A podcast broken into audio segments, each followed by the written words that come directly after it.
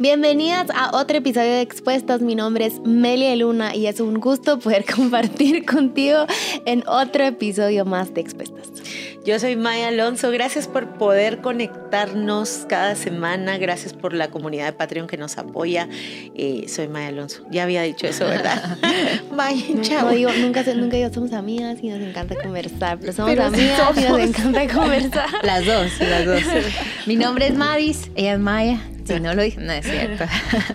Yo soy Madis y estoy contenta que estamos aquí una vez más. Agradecemos a quienes nos apoyan en Patreon. ¿Qué pasa con las personas que están en Patreon? Bueno, este episodio les llega un par de días antes.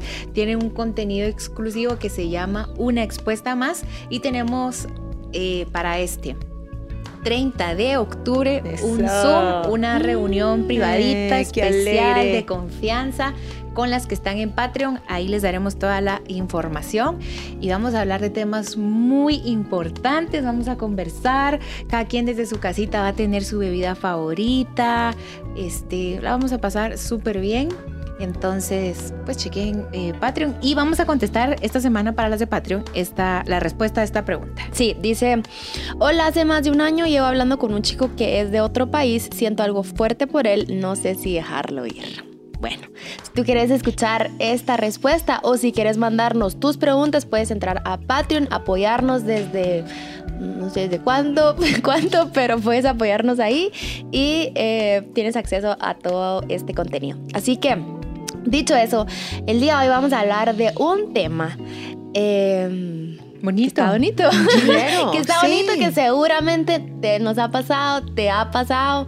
Eh, y son los celos, los celos entre hermanos o entre amigas. Qué bonito tema. ¿Qué piensan? Es del, es, del día a día. Por ejemplo, si nos vamos a celos entre hermanos, se dice que a veces incluso el, el hijo mayor que ha sido hijo único, hay muchos niños que reaccionan o con mucha alegría o no tanto cuando la mamá tiene otro bebé, ¿verdad? Porque por, dependiendo la edad que tengan, em, he oído cualquier cantidad de historias de me quitó mi mamá o y luego para amarse por siempre y para siempre, ¿verdad? Pero, pero el tema es que el celo es parte, el celo y los celos son parte de la dinámica humana y todos podemos estar con eso. Los hermanos, em, siendo parte de una comunidad familiar, estamos más expuestos al roce por la cercanía y porque tenemos personas en común en especial los padres. Y a veces lo que se dice es que peleas por un lugar, que peleas por el amor, peleas por la atención, pero creo que peleamos porque nuestro corazón pelea. Peleamos porque el ser humano necesita entregarle ese corazón a Dios y rendirlo. Y eso se empieza a ver desde chiquitos. O hemos podido ver, tal vez no nos recordamos de nuestra propia naturaleza humana y pecaminosa en la infancia, pero, por ejemplo, yo podía ver cómo en el ser humano salían cosas tan lindas, pero también como mis hijas chiquitas, me recuerdo de Abby, ya es la mayor, pero una vez su papá se golpeó la cabeza en una mesa así, pero fue, fue gracioso, pero fue doloroso. La niña no sabía ni hablar, la muchachita riéndose de su papá y decía, ¿qué es eso? Pues Cosas así salen en nuestro corazón humano desde pequeñas. Sí, me recuerdo que, bueno, no sé si quieren contar algo, pero yo solo tengo un hermano, solo somos dos. Wichito. Wichito. No sé si Wichito nos escucha, pero te amo mucho, Wichito. Wich, mi Wichito. Pues mi mamá me dice que nos cuenta que cuando mi hermano es bien celoso, él, él sí es bien celoso. Yo no me considero celosa, seguro y tuve algo ahí, pero mi mamá sí nos cuenta que cuando yo nací, mi hermano tenía que tenerle mucha atención a mi hermano por lo que él podía hacer conmigo. No me podía dejar sola y a él también porque me iba a tapar la cara, me tapaba la nariz o veía así como... como Un pequeño asesinato. Casi que como me botaba para, porque estaba celoso. No sé en realidad cómo manejaron mi llegada mis papás con él, seguramente y no tan bien, digo yo, porque oh, es que Wichito, él es un caso, aunque lo hubiera manejado bien, Wichito hubiera querido más atención todavía. Entonces sí hay celos y... Bueno, hubo celos desde chiqui, imagínense, yo ni me recuerdo. Pero cuando crecí, Em, no sé cómo las educaron a ustedes o cómo fue la dinámica con sus hermanos, pero mi caso fue muy saludable. Em, mis papás eran muy justos, entonces si me daban algo, o sea, a mí eh, también se lo dan a él, pero, o sea, en, en regalos de cumpleaños igual, no era como que uno tuviera más que otro, en Navidad teníamos igual, no era que uno tuviera más que otro, ahora en notas sí, Wichito iba fatal, ¿verdad? Entonces, este, no era como que nos daban lo mismo, pero, pero fueron muy justos. Pero me recuerdo que una vez sí me di cuenta de algo. Y es que a mi hermano le dieron un mejor carro. Su primer carro fue uno mejor que el mío. Pero me di cuenta y no me, no me o sea, no me afectó. Fue como, ah, sí, va. O sea, si tú, después lo perdió, pero por sus notas. Porque Wichito, pero, pero dije, o sea, yo estaba feliz que mi hermano tuviera ese carro y que me, y me llevaba en ese carro a mí también. Pero. Meli, ahorita que tú estás diciendo esto, yo estaba de pensar cómo lo digo y cómo lo digo, porque yo en realidad quería decir. Mm, me cuesta identificarme y ahorita que te oí, pues no es que no, no haya notado ciertas cosas, pero... Mm, pero no te pegó así como para... O Tengo mis cosas, mis pecados y mis malos mos con mis hermanos y las cosas donde yo digo, qué mala onda fui, pero no sé si celos y envidia es mi asunto. Por ejemplo, tengo un recuerdo que me compraron una mochila de marcianos, era verde limón. y, pero me recuerdo que me la regalaron ya como en septiembre, octubre, así que era fin de año. Y en enero le compraron mochila y lonchera a mis hermanos. Y en ese ratito yo sentí, o sea, pero al mismo segundo que sentí, porque a ellos atrás venía mi mente atrás de, tú tenés de septiembre, octubre, o sea, no siento que haya sentido algo malo. Tengo muchos recuerdos así, como que lo mismo que tú decís, mi mamá tenía, era muy imparcial, muy justa. Siento lo contrario cuando veo que alguna de mis hermanas hace algo bonito, le va bien, yo siento mucha alegría, identifico que ellas sienten lo mismo conmigo. A mí, a mí a veces al contrario, como que más quisiera de que dale más hombre, o sea que más cosas, no sé, pero mm, por lo que tú decías, lo notaba, pero no me descomponía totalmente. Tenía una historia por ahí que se la conté a mi esposo cuando nos casamos y lloré un montón. No lo sabe, no lo sabe nadie en el mundo, nadie. Lo va a contar hoy, se va a enterar mi mamá, mis hermanas y todo. Solo lo sabía mi esposo. Porque no sé por qué este recuerdo me empezó a calar así, de la nada una semana entera hasta que se lo conté y cuando se lo conté lloraba mucho. Pero no creo que las lágrimas sean de celos o envidia. Era otro tema que les voy a contar hubo como una boda y como nosotros vivíamos así como, eh, como ya saben, de que en un pueblo que pedían eh, damitas y que no sé qué. Y le dijeron a mi mamá, y solo me recuerdo que mis dos hermanas grandes iban a ser damitas y la chiquita Denise y yo no. Y que sí me pregunté por qué yo no. Y que yo iba angustiada todo el camino a la boda de, yo voy a entrar solita y mis nervios era quedarme mm, solita, pero no era, mm, ay no sé, y lloré con mi esposo mucho cuando le conté mm. porque me quedé solita. Y le digo yo, o sea, no sé qué pasó. No, no digo que tenía que estar ahí, pero lloraba, yo lloraba con él de que iba a estar solita. Esas eran mis lágrimas, pero no que no estaba. Sí, y, y, me gusta que lo digas porque el celo no necesariamente es algo en contra del otro, pero te puede llevarte a entender tu condición como en privación, como en soledad, como algunas cosas. Eh, nosotros somos dos hermanos de mamá y papá. Luego tengo muchos hermanos solo de mi papá. Y digo hermanos, no medio hermanos, porque la Biblia está llena de familias ensambladas y no encuentro el término medio hermano en ningún lado. Entonces, los demás también son mis hermanos, pero yo viví con Josué, al que amo profundamente.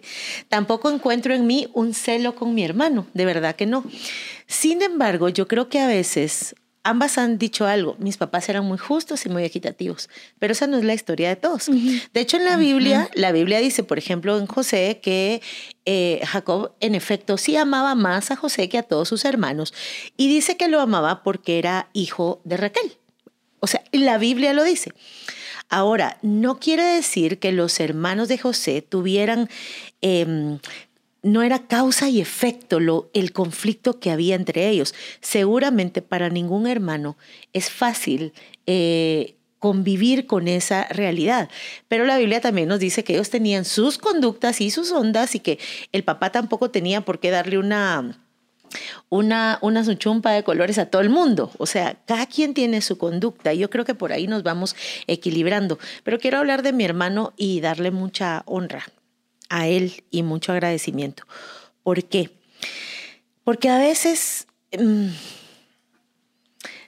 los padres, con o sin intención, creo que los míos era sin intención, hacían diferencia entre sus hijos. Creo que tenía mucho que ver como esta cosmovisión, este entendimiento. Mi papá Gustavo venía de Tacisco y él creía que a las mujeres y a los hombres había que educarlos diferente. Yo también creo en la educación diferenciada porque los cerebros son diferentes, pero hay una parte que debiera ser equitativa y justa. El tema es que muchas veces pasaba de, a mí me encanta estudiar entonces a mí me encantaba estudiar, yo siempre saqué buenas notas, yo siempre quise ser batonista, pero siempre llevaba la bandera, entonces nunca fui batonista, pero bueno, entonces a mí eso no me costaba. Mi hermano es súper inteligente, es uno de los hombres más inteligentes que yo conozco, pero no le gustaba el tema de, de, de, la disciplina. Remachar. Sí, no le gustaba, no. Y miren, él sacaba las notas que sacaba porque la gana se le daba. De verdad, si él se hubiera puesto a estudiar, pues sacaba mejores notas. Pero yo sí me recuerdo que le decían, porque no sos como tu hermana o mira a tu hermanita. Lo que quiero decir es que hay hermanos que en medio de ese error, de esa circunstancia de los padres, lo eligen amar a uno.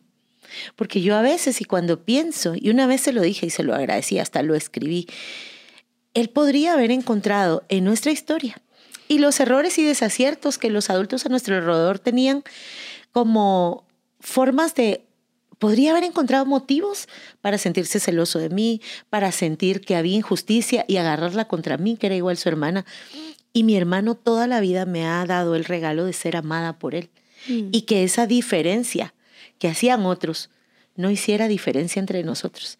Y yo cómo le agradezco eso, porque yo digo, no debió haber sido fácil. Ahora yo lo veo con otros ojos. Y yo cómo le agradezco que aún en aquella infancia y en esa adolescencia, su amor por mí superó todas esas comparaciones. Una de las cosas más feas que nos llevan a, sentirnos así, probablemente celosos o heridos, es la comparación con otro, una comparación malintencionada. Sí, Que pueden haber muchos casos así, porque quizás a tus hermanos le dieron más cosas que a ti, o nos puedes decir Meli, Mais, Maíta, o sea, a mis hermanos les dieron casa, y a mí no, a mis hermanos les dieron estudio por ser hombres, y a mí no. Y tantas cosas que te puedes comparar, o al día de hoy quizás tengas un resentimiento hacia tus hermanos o a tus hermanas por lo que ellas recibieron o ellos recibieron y tú no recibiste. Pero al final de cuentas, ojalá si te seguís comparando, si seguís teniendo envidia, por eso tú vas a estar mejor. Y al final no alimenta, em, no alimenta tu corazón. O sea, lo alimenta de cosas malas, no, no, no, de, no de motivaciones correctas o de cosas buenas. Entonces yo te diría, si fue tu caso, porque los celos son, son reales, pues, o sea, fijo, o sea, si te va a caer muy mal de que le, alguien le diera una casa y tú sacando buenas notas o qué sé yo, o siendo una buena hija y a, a, a la otra sí se la dan y a ti no. O sea, sí tenés, creo que los motivos correctos para estar molesta em, o para sentir lo que hayas sentido con tus hermanos, pero a lo que voy acá es tener tu corazón sano. Es mejor ser empático y pensar, mm, es, se lo dieron porque, no sé, no es que te creas una historia en tu cabeza que no sea real, pero lo que te sirva para que tu corazón esté sano y saludable, porque qué feo ver a tu hermano y como de que tener eso en la cabeza, tener eso en, el corazón y no desearles un bien, ¿verdad? Aún cuando, cuando le han dado lo que le han dado, yo sé que Dios te puede decir a ti. Y saben que Dios que es un padre perfecto, ni siquiera Él da todo lo mismo ni, ni igual. O sea, si esperamos tener una condición ideal y perfecta y justa para entonces no sentir celos o envidia, ya vamos fritos con Dios. ¿Por qué? Por ejemplo, Dios dice que a cada uno le dio un don de fe, que a cada uno ha repartido diferentes dones y ministerios como a él se le dio la gana. Eh, a cada uno lo puso en un país que Dios quiso en la familia. Es decir, ya de entrada, si nosotros queremos que para no tener celos o envidia, debimos haber tenido otros padres, es casi casi apelar al carácter de Dios, que a uno le dio un talento, a otro tres y a otro cinco. Entonces, el problema a veces no está en la repartición o nos vamos al comunismo y nos vamos racionados todos, ¿verdad? Y comemos lo mismo y nos vestimos Sí. igual y, y llevamos solo un número marcado acá donde yo soy número 20 y mi ración para el número 20. En todo caso es más injusto. Sí, lo que quiero decir es que Dios mismo atiende a un ambiente donde equipa a todos diferentes y a todos da, da diferente. Es un misterio de su paternidad y de su deidad que se replica también en los seres humanos. No todo es malintencionado, pero entendiendo este principio, entonces yo tengo que reconocer por qué me afecta que a ella le den cinco y a ella tres y a mí uno. ¿Por qué me afectó de niña y por qué me sigue afectando entonces en mi edad adulto que ella tenga tres de atención, ella cinco y yo uno? ¿Qué de malo tiene mi uno? Si es mío, ¿qué malo tiene su cinco y su tres? Porque la vida nunca nos va a dar a todos lo mismo. O sea, es así. No sé si te ha pasado que en temporadas te esfuerzas y le echas ganas y esto y lo otro y tienes un resultado que, sin ir tan lejos, el ejercicio físico, de verdad. Yo iba con mi hermana al gimnasio y yo hacía como 15 días toda torita, ¿verdad? Y los entrenadores me decían, usted debiera ser físico. Fisiculturista. Culturista. Fisicoculturista. Mis músculos, de, miren, solo porque soy perezosa de verdad y no es lo mío, pero mi músculo reacciona súper bien y mi hermanita era flaquita. Me recuerdo yo de yo le decía piernitas de zancudo, ella me decía manitas de coche. Eran nuestros. Expuestas. Dio las manos así. ¿Por qué? Manitas de coche. Pero no se molestaba, es más, me molestaba y me decía, Ajá. ay, qué horror hacer eso. Y, o sea, la vida no es igual con todos. Sí. Y si uno tiene la expectativa de que a todos se nos trate igual, ya vamos, o sea, los celos y la envidia son tan egocéntricos, son considerar que yo merezco o lo mejor lo igual, en lugar de decir, ¿por qué no se lo merece el otro? Mi, mi mamá me recuerdo que me enseñó esto cuando era niña. Una persona dijo, ¿por qué a mí? Y se fue la persona adulta de nuestra casa. Y cuando se fue, mi mamá dijo, ah, aguántensela, porque a mí, o sea que si le pasa a otro, entonces no hay problema. O sea, esta frase de decir, ¿por qué a mí me pasó esto? Dios, si le pasa al otro, no hay clavo. Y empezás a entender que cada quien vive lo que tiene que vivir para que su carácter sea formado y procesado para la venida de Jesús. Si Jesús permite que yo tenga en este momento un talento, es lo que Él sabe que yo puedo tener y yo creo que confía en que yo pueda multiplicar este uno y si a Maya le da cinco y a mí le da tres, para mí está bien. Porque el punto de esta parábola no es qué le da a los demás, sino qué hago yo con el que tengo. Así es. Entonces los celos y la envidia se pierden la oportunidad de disfrutar lo que recibe. Lo tuyo. Me gusta el ejemplo de tu hermana y tú, porque al final las dos estaban disfrutando quiénes eran ellas. O sea, eh, a mí no, a, a mí no me funcionan los músculos como a ti, pero esta soy yo. Bueno, quisiera llamar su atención a esto también. Regularmente y desde las ciencias de la conducta decimos, se ha observado que una buena cantidad de los conflictos entre hermanos no tiene que ver con los hermanos, tiene que ver con los padres. Y al no asumir que el asunto es con los padres, en lugar de ir con mi papá o con mi mamá y asumir lo que yo siento, voy y me desquito con mi hermano. Solo revisen si han tenido algún conflicto con alguno de sus hermanos eh, y en realidad no sea con los padres. Y mucho se da esta palabra como de injusticia. Por ejemplo, si tus hermanos son mayores y adultos y así, lo he visto así. Somos cinco hijos, pero solo dos ayudamos económicamente a mis papás. Entonces me parece injusto que a, los cinco nos reciban bien en la casa porque ta, ta, ta, ta, ta, ta. Una vez acompañando a, a, a una familia con esto, yo le decía a las dos personas que, que se quejaban, entiendo que esperaríamos que los otros también, pero no todos van a poder o no todos van a querer al mismo tiempo. La pregunta es, si fueras hijo único, ¿ayudarías menos? O sea, no te condiciones a quién eres tú por lo que hacen o dejan de hacer tus hermanos, que fue lo mismo que hizo José.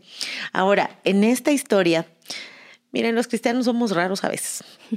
En esta historia he visto cualquier cantidad de si Dios tiene para ti el trono a la par de Faraón, aunque te metan en un pozo y todo este rollo. Porque nos gusta mucho el siquitibún, a la bim bomba, voy a ganar, ¿verdad? A la viva, alabado, Sí, alabado sea ajá. Dios. Ajá, a la viva, alabado. Ay, me encantó, alabado sea Dios.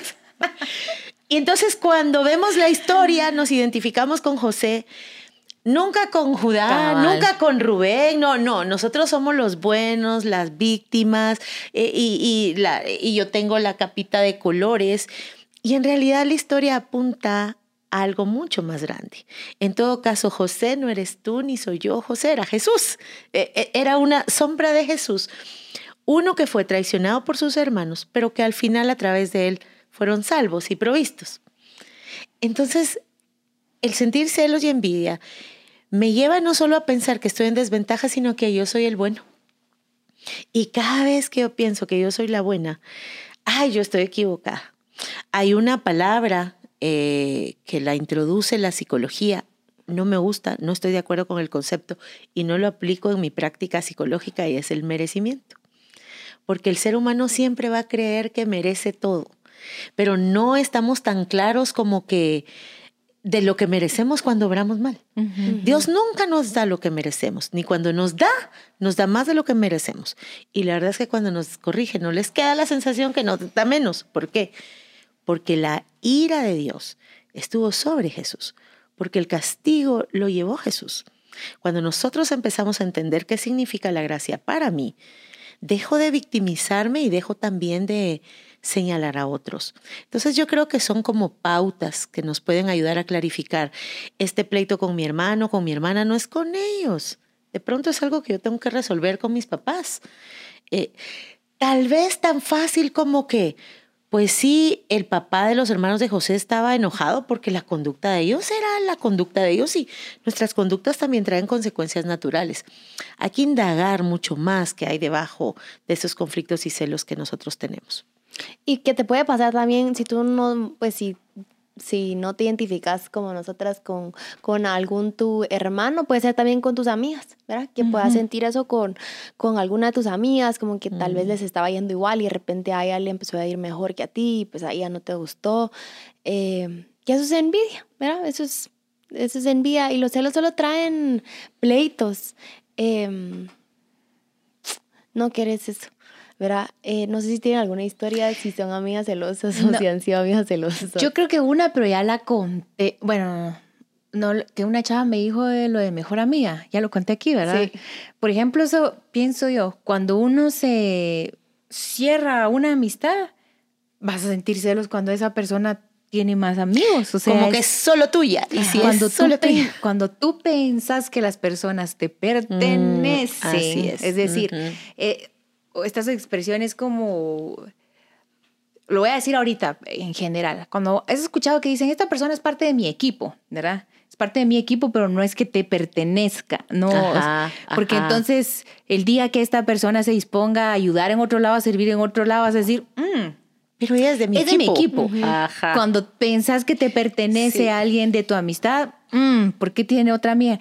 Pero sí quiero decir algo este, yo sí sentí celos, ya ahorita ya que me casé así, una que feo se siente ustedes, ala, es horrible. Entonces me imagino que si lo sentís con las amigas o en el trabajo en la envidia, qué feo, o sea, el mm. sentimiento ese. Yo no estoy diciendo que empatizo con la razón, pero esa cólera debe ser muy fea tenerla.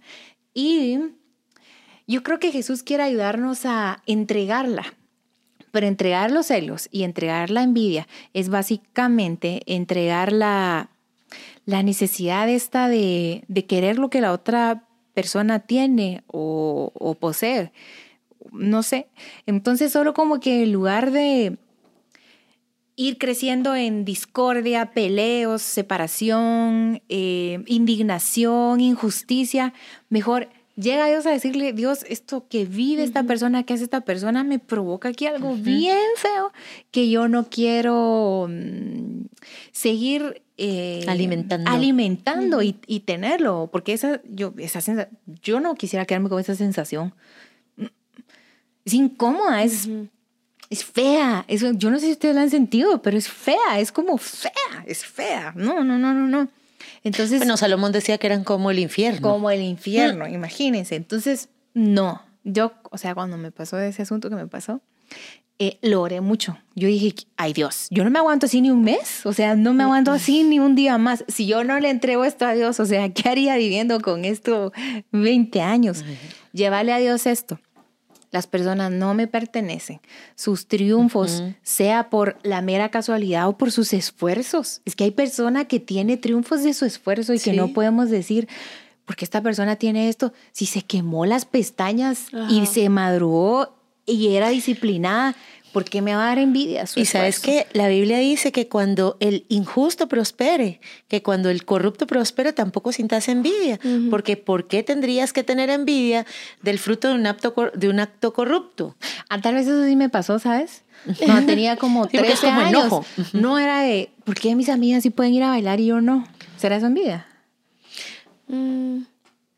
Yo decía, ¿por qué ellas sí pueden ir a bailar y yo no? O sea, no sé si cambió la envidia, pero yo deseaba algo malo, es lo que quiero decir. deseabas algo que no era de lo tuyo. No, deseaba algo malo. Entonces estoy tratando en mi mente de pensar y pensar y pensar historias como para poder decir, pero yo creo que por eso trato de poner este otro escenario para decir qué me funcionó a mí, llevar a Dios y decirle, Dios, no quiero este sentimiento, es, eh, es feo y te lo entrego aquí. La Biblia nos deja claro que no es fácil. Teníamos a Esaú y a Jacob. Eh, dice eso es, y eso es y esto es importante.